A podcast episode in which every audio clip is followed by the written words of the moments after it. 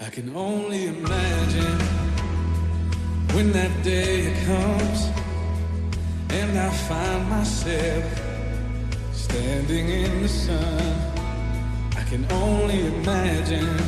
Misioneros de Ciencia y Fe, un programa dirigido por Marta Sanz. Forever, forever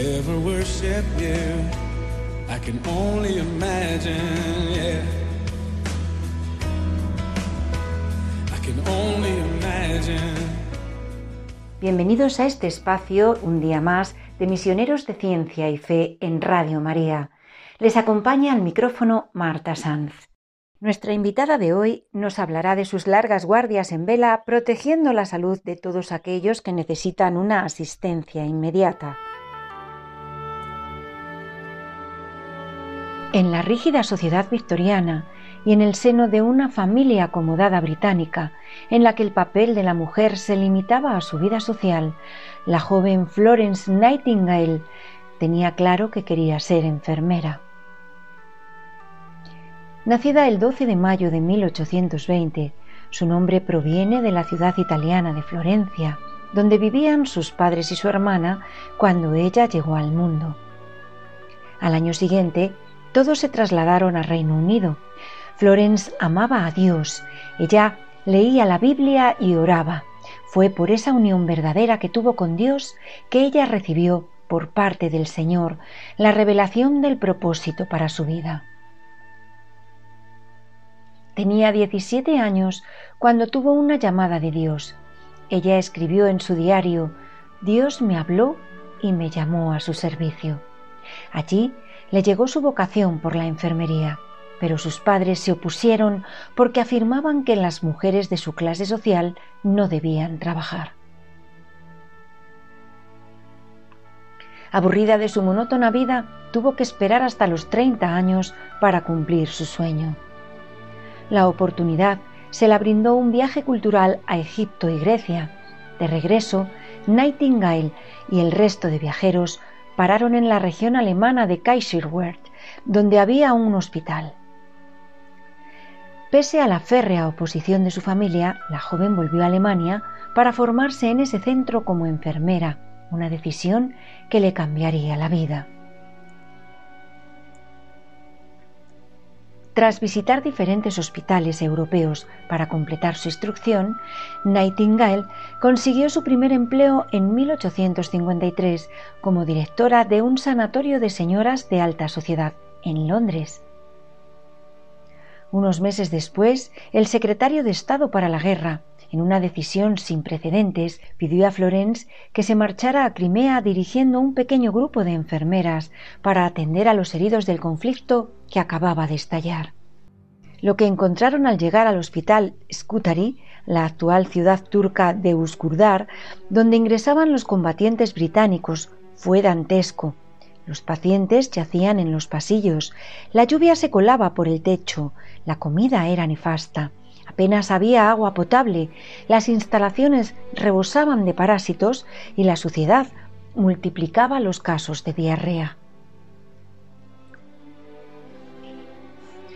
Florence y su equipo trabajaron duro con la limpieza y la dieta que debían seguir los enfermos.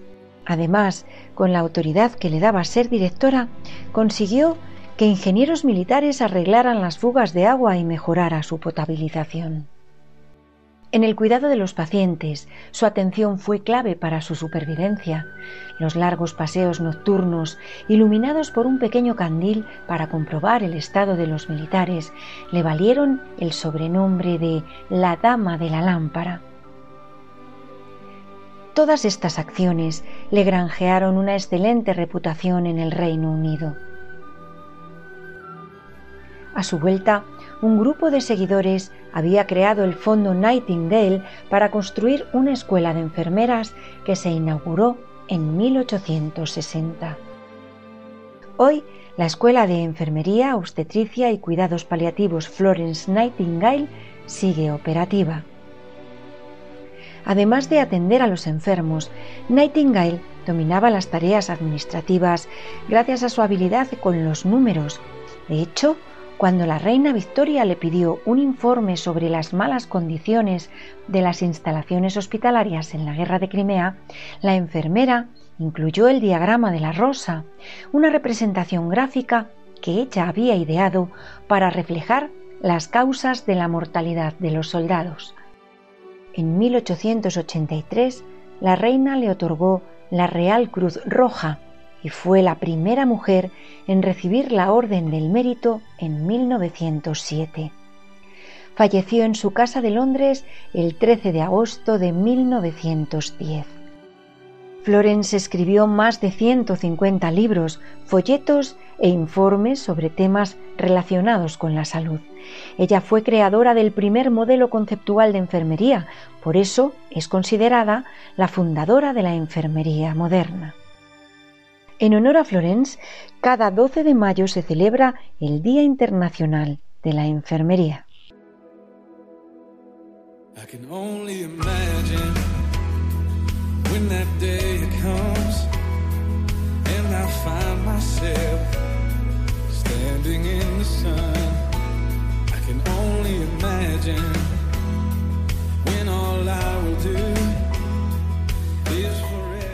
Hoy nos acompaña Patricia Ibáñez, enfermera de la Unidad de Asistencia Domiciliaria y de la UBI Móvil del SUMA en Madrid.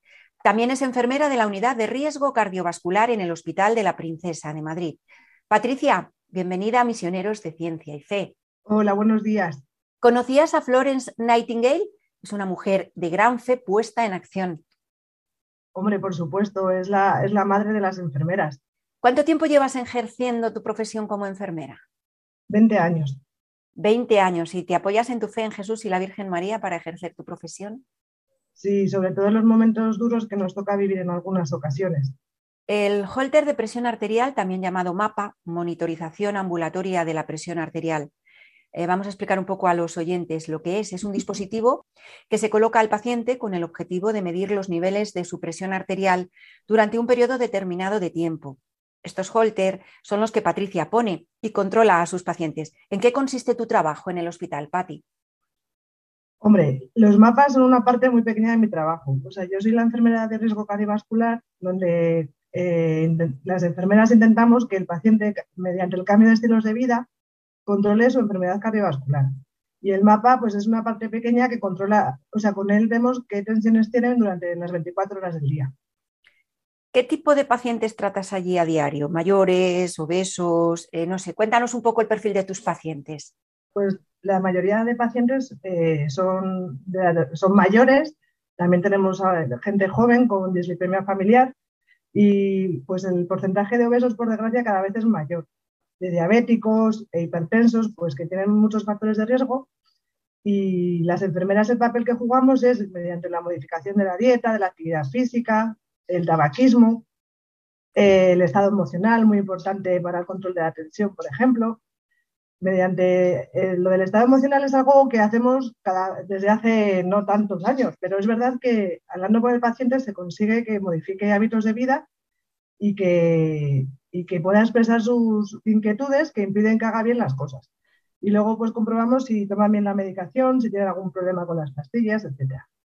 O sea que además de, bueno, de lo que es el tratamiento físico, también hacéis un poco, actuáis un poco como psicólogos, ¿no? Pues hombre, yo cada vez esa parte la tengo más en cuenta, sobre todo a raíz de la pandemia, porque mucha gente se ha quedado muy tocada y necesita que la escuches. Si tú te limitas a tomar la atención y, a pesar y no empatizas con la situación que vive el paciente, ya sea un hombre de 50 años que está estresado, una anciana que vive sola o alguien que ha perdido un familiar, pues es que por mucho que tú pongas pastillas, si la persona no está bien emocionalmente, es complicado que cambie su estilo de vida. Claro, porque vosotros vuestro objetivo, como comentabas, mm. es que cambien y modifiquen su estilo de vida, que es el que le lleva pues, a esas subidas de, presión arterial o mm, una dieta mala, ¿no? El, tomar mucho azúcar, por ejemplo. Mira, te voy a contar una anécdota. El día que hay partido de fútbol, los pacientes que llevan el mapa puesto, todos se ponen en 18 de tensión. Fíjate qué absurdo. sea, eh, dependiendo de, lo que estén viviendo por fuera, les, aumenta o les, les, baja. Y por eso, ¿tú crees que, eh, bueno, por ejemplo, las personas mayores, las personas mayores, eh, ¿les ves que les influye su estilo de vida, por ejemplo, en la soledad? ¿Estás viendo muchos pacientes con, soledad? Porque eso lo hemos hablado previamente a, la grabación de este programa. Cuéntanos un poco cómo es el perfil de, este tipo de enfermos. Pues mira, eso lo vivo más en la unidad de asistencia a domicilio del SUMA eh, eh, depende un poco de la zona. Mi zona es Vallecas y el porcentaje, sobre todo de mujeres solas, es muy elevado. Y son pacientes que nos llaman asustadas, sobre todo por la noche, con crisis hipertensivas o con malestar general. Y, es verdad que estas pacientes, pues, eh, están tristes, están, necesitan, yo creo que muchas veces nos llaman porque necesitan que alguien les dé un poco de compañía, que a veces la, anciana que tiene la tensión alta, te sientas en su sillón y estás media hora hablando con ella y se le baja la tensión. Y eso está claro. Si, tú a la paciente la, escuchas, la das en el hombro, o sea, hay humanidad, el control de la tensión mejora. Se le baja la tensión. No hace falta darle ni medicación. Y luego es verdad que los hombres hay algunos, hay solos, no digo que no, pero es verdad que es, menos el porcentaje, porque suelen tener más bien la cuidadora, pues la cuidadora de la hija, de la mujer, etc. Según tengo entendido, tu jornada laboral en el hospital, ahora vamos al hospital, luego ya nos detendremos un poco más como en lo que nos has comenzado ya a contar sobre la, sobre la móvil o la asistencia domiciliaria. Pero bueno, en tu jornada en el hospital, según mm, tengo entendido, no termina al salir, sino que te acompaña a casa. ¿Te llaman tus pacientes por teléfono? ¿Les atiendes cuando estás en casa, por ejemplo, o, no sé, en el campo o, en tu tiempo libre? Sí, o sea, la verdad es que un gran porcentaje tienen mi móvil para, pues eso, pues si tienen algún problema, pues que me puedan llamar y claro que me llaman es una ayuda permanente de 24 horas. es decir, que eres enfermera desde por la mañana hasta por la mañana. es verdad que, o sea, que no le doy el teléfono a todos los pacientes, pero hay pacientes pues que, pues que están, lo que hablamos, ¿no? Que están un poco solos o solas y a veces tienen dudas. Sobre todo, es verdad que el tema de la atención es lo que más les inquieta y hasta que ellos no se sienten, pues, eh, por ejemplo, lo de que tener una enfermera que te llama, hola Patricia, que más en la atención, que no sé qué, pues lo mismo que te vuelvo a decir les escuchas, tranquila, no te va a pasar nada, con esas tensiones no te va, ¿sabes? Simplemente el soporte ya les controla. A ver, ¿qué observas de forma especial en cada uno de ellos? Porque se suelen desahogar contigo según nos estás contando y te cuentan pues sus problemas, no solo de salud, también familiares, económicos. ¿Tienes cierta debilidad por algún tipo de pacientes en específico? ¿Los mayores? O sea, yo es verdad que los mayores me preocupan. Hay varios perfiles. Está el mayor que vive en soledad, y tengo un ejemplo, tenía un señor que no había manera de que le controlara la atención, o sea, venga, fármacos y fármacos y fármacos. Hasta que su hermana decidió llevársela a vivir a su casa, pues le quitaron pastillas. Entonces, es que eso es muy llamativo, ¿vale? Ese es un perfil, el de la soledad.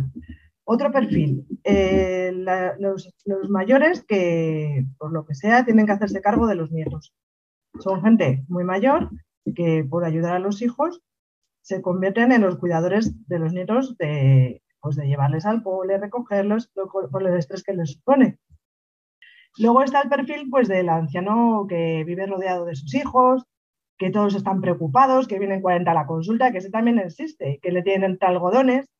Y ese, pues mira, pues me viene a la mente Alfonso, que era uno de mis pacientes 10, que el hombre siempre traía un lomo a casa. o sea, me traía un lomo en Navidad siempre que Dani decía, ¿cuándo va a venir el lomo? a mí me da un apuro porque es verdad que es que luego ellos te quieren agradecer lo que haces, pero es verdad que no hace falta. Pues el pobre falleció y falleció pues rodeado de sus hijos. Un hombre feliz que estaba con mucha patología, pero siempre con una sonrisa, ¿sabes? ¿Por qué? Porque estaba muy cuidado. Ya, es importante el cuidado el cuidado de los hijos, el cuidado de la familia, el cuidado de las personas que, te rodean. Y eso se está perdiendo, se está perdiendo mucho en nuestra sociedad. Se está perdiendo en nuestra sociedad. Em, creo que en tu consulta tienes una imagen de la Virgen María Auxiliadora. O sea, yo todos los días cuando me levanto, pues tengo a mi niño Jesús que me regaló mi abuela y le tengo ahí, que siempre le doy un beso, pues porque sí. Luego llevo aquí en mi muñeca, pues mi, pues mi rosario, ¿no? Sobre todo si voy a la UBI, porque la UBI no sé lo que me voy a encontrar. Y sí, sí, yo tengo, la tengo muy presente, por supuesto. Vamos a reflexionar sobre lo que nos acaba de decir Patricia con esta canción.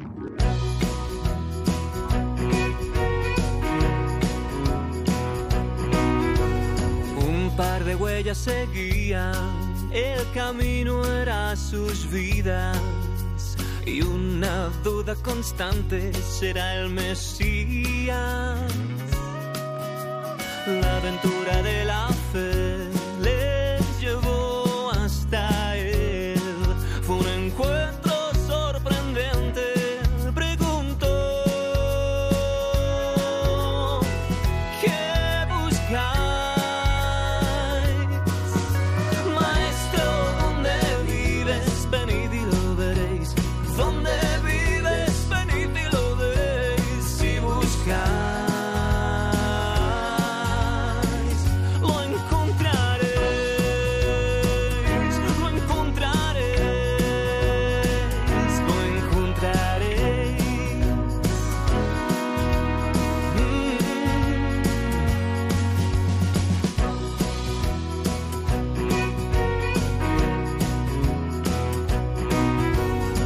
sendero de la gloria, la morada del cristiano. Es que todos caminemos como hermanos. Mientras estemos alerta,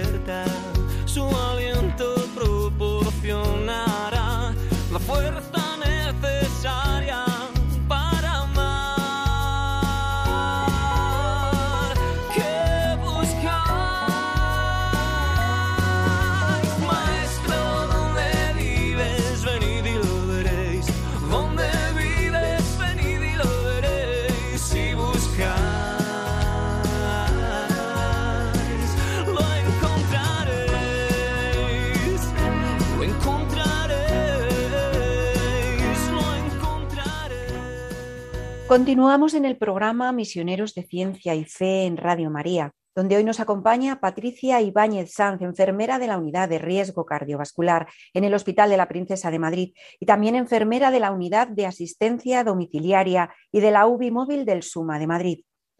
Patricia, ¿cuánto tiempo hace que trabajas en UBI Móvil del SUMA? La UBI lo hago de manera más puntual. Eh, ahora, o sea, mi sitio habitual es la, la unidad de asistencia a domicilio. ¿Qué diferencia hay Vamos, en la UBI ambas? tres años. ¿eh? ¿Qué diferencia hay entre ambas? Pues hombre, eh, el tipo de aviso, es verdad que la unidad de asistencia a domicilio también tenemos avisos emergentes y que somos dos, que eso también la carga emocional es, mayor porque en nuestro cochecito pues no es igual ir en una UBI móvil que tienes de todo y somos cuatro pues, cuando vamos en el cochecillo, en el cochecito. Pero el trabajo es muy diferente. Eh, en, el, vehículo de asistencia a domicilio hacemos sobre todo avisos de enfermería, que son pues pacientes crónicos que se les obstruye la sonda, que tienen epistasis, o, o sea, sangrado de nariz, eh, cuidados paliativos, hacemos muchos, curas, eh, o sea, trabajo puro y duro de enfermería y luego de avanzadilla para las emergencias. Y luego la móvil, como bien sabéis, pues vamos ya con un médico, dos técnicos, y son, suelen ser avisos pues, que requieren una atención muy, eh, o sea, muy, muy temprana para, para poder resolver el problema del paciente. Son avisos de mayor emergencia. Son de mayor emergencia y además me imagino que el trabajo en equipo es fundamental y de vital importancia aquí, ¿no? Sí, tanto en los dos recursos eh, es, es fundamental. A mí, es, la verdad que es la parte del suma, parte de la atención de los pacientes que me gusta mucho. Porque, o sea, yo como voy de vez en cuando a las UBIs, cada vez voy a una UBI diferente, con lo cual el equipo pues no lo conozco. Bueno, aunque cada vez voy conociendo a más gente. Llegas ahí de nuevas, ahí toda tímida, y cuando acaba la guardia, como has atendido cosas, o sea, haces equipo, haces piña, que te vas de la guardia como si conocieras a los compañeros Ya. de toda la vida, porque genera mucho vínculo. Claro, son situaciones límites, estresantes, diferentes que os hacen uniros, ¿verdad? Claro, porque tenemos, o sea, o trabajas en equipo o el aviso no sale. Y luego está en el coche que, claro, estás 24 horas con la misma persona y al final, pues, mi compañero es como de mi familia ya. Es estresante, supongo que, que es duro atender algunos tipos de emergencias. Eh, ¿qué, qué tipo de emergencias son los más frecuentes, los que atendéis con más frecuencia? Pues, hombre, eh, las paradas cardiorrespiratorias, son bastante frecuentes, eh, hemorragias. Quizás también está muy magnificado, ¿eh? porque gracias a Dios no todos los avisos son tráficos y, muertes violentas. La mayoría de los avisos son gente, pues, volvemos a lo mismo, son muy, o sea, muy, gente muy anciana con patología crónica que se descompensa. Entonces no son siempre avisos aquí de un tráfico, no. La mayoría son eso, gente mayor. Solos, ancianos con problemas de salud derivados de su soledad o de sus problemas emocionales. ¿no? Sí, hombre, a ver, hay muchas patologías respiratorias, eh, sobre todo en invierno, pues, o sea, gente, sí, gente mayor. Y luego depende de la zona, es verdad que hay más soledad o menos. O sea, la zona sur quizás, me imagino que por la, porque tendrán menos recursos, hay más soledad. Es muy raro ir a la zona norte que no tengan una cuidadora 24 horas, que no estén más los hijos. Es curioso, pero yo creo que el nivel socioeconómico también es muy importante ¿no? para el cuidado de los ancianos. ¿Cómo es un día ajetreado en una guardia del Suma? ¿Nos podrías contar un día que hayáis tenido así digno de recordar? ¿Alguna emergencia que te haya dejado una profunda huella? Tengo grabado, o sea, una guardia que, que fue en, bueno, en otoño, que parece una tontería, pero depende de la estación, también la guardia se hace más dura o no, porque no es lo mismo trabajar, eh, por ejemplo, en febrero o marzo que en diciembre o que trabajar en agosto. ¿Por qué? Porque, pues primero, o sea, la guardia, claro, influye la luz del, la luz, el clima, eh, los avisos dependen de eso, ¿vale? Y esto era una, era una noche de, otoño en la que pues tuve una paciente paliativa de más o menos de mi edad que, estaba ya en fase agónica y, me, y, y, falleció. ¿Qué pasa? Que la mujer no está sola, estaba su marido, estaba su hijo de 15 años, sus padres, pues ahí tú no puedes llegar y pongo la medicación y me voy. No, pues eh, cuando falleció, pues hubo que dar soporte al marido, al peque, ¿no? Porque el hijo se quedó destrozado. Pues, pues, pues, dar un poco de consuelo, ¿no? Y que sientan que no somos máquinas de, tratamiento sanitario, ¿no? Bueno, que el tratamiento, mm, el soporte mental también es importante, o sea, bueno, baje mental, vamos, que creo que... ayuda emocional, un poco de todo, ¿no? Acogerle.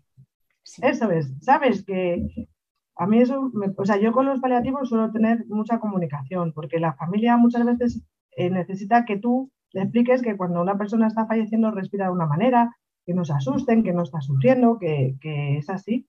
Entonces, el, escucharles les da muchísima calma. O sea, yo ahí es verdad que puedo tirarme más de media hora en un aviso hablando con la familia mientras el paciente no está sufriendo, está terminando su fase vital. Meditamos lo que nos acaba de decir Patricia con esta pieza musical.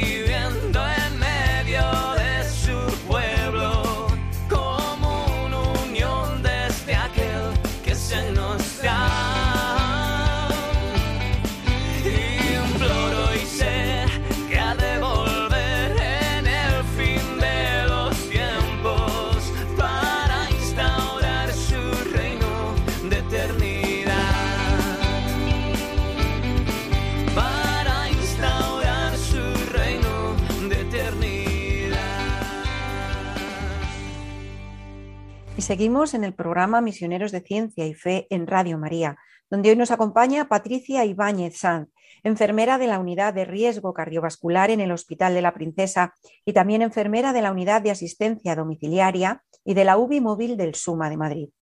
¿Has visto diferencias entre los enfermos con fe y sin ella a la hora de afrontar alguna desgracia? Mucha.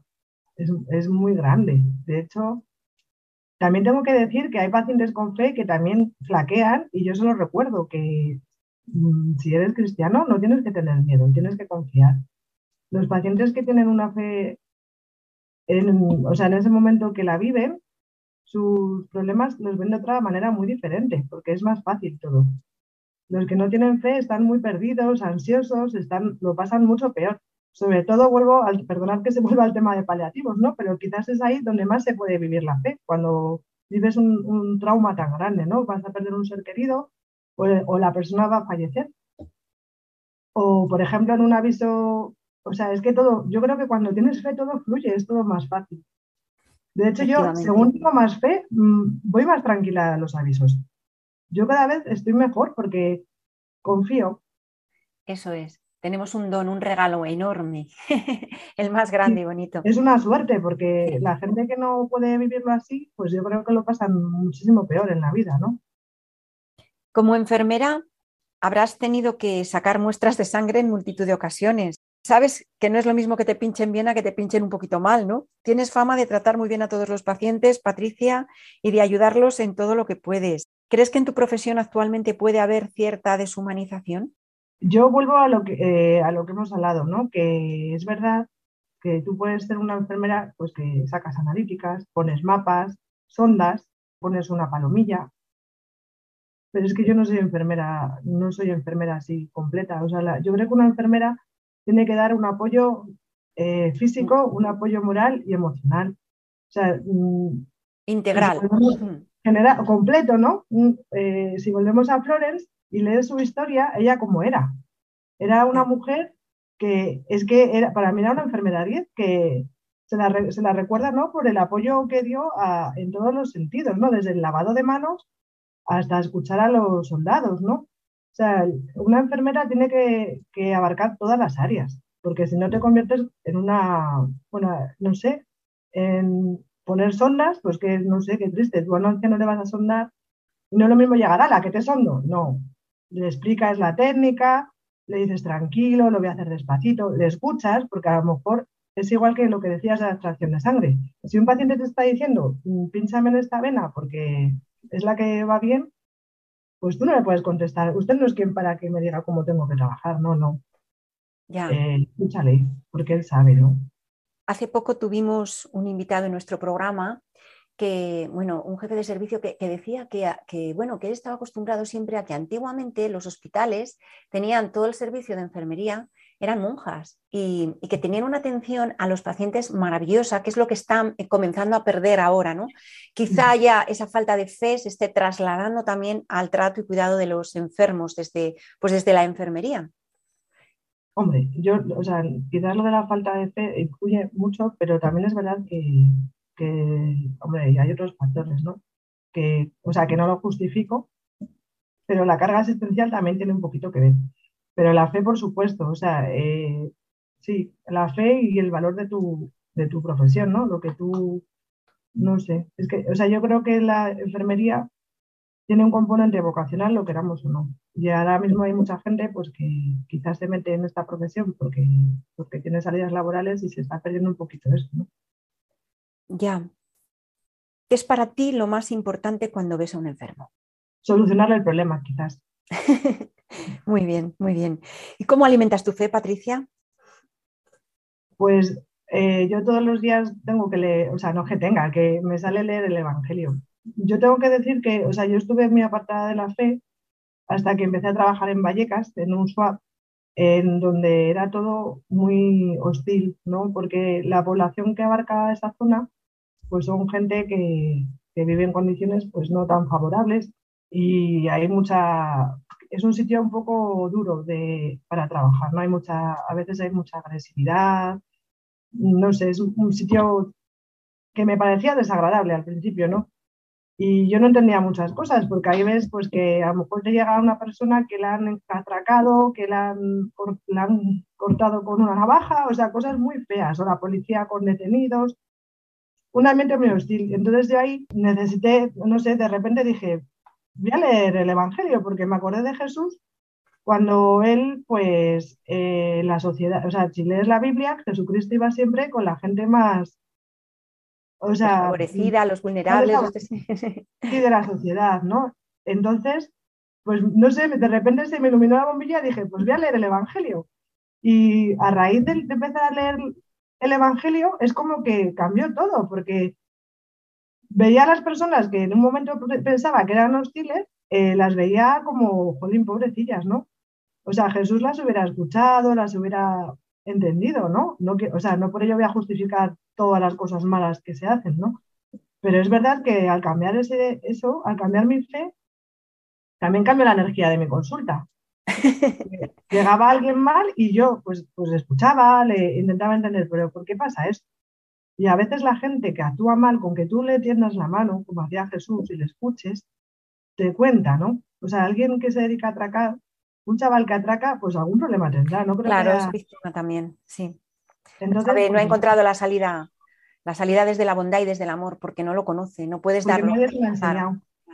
Y de hecho ya mucha gente le he recomendado que lea la Biblia, porque es que es una herramienta buenísima que, te ayuda a vivir.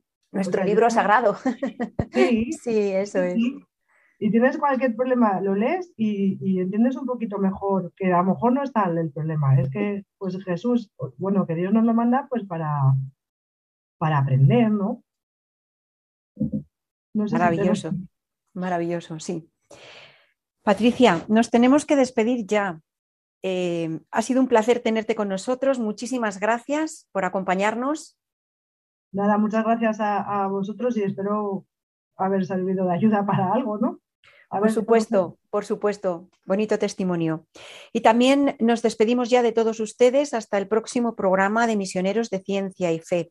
Si tienen comentarios, sugerencias o peticiones, pueden escribirnos al correo electrónico del programa misionerosdeciencia@radiomaria.es. Si desean volver a escuchar el programa, pueden hacerlo en el podcast que se encuentra en nuestra web radiomaria.es o si prefieren recibirlo en casa, pueden solicitar el CD llamando al teléfono 91 822 8010.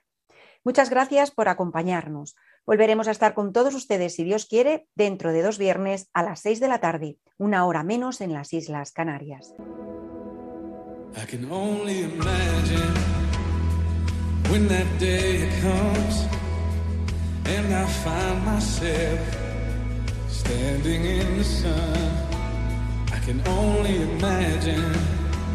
Misioneros de Ciencia y Fe con Marta Sanz. Worship you. I can only imagine, yeah. I can only imagine.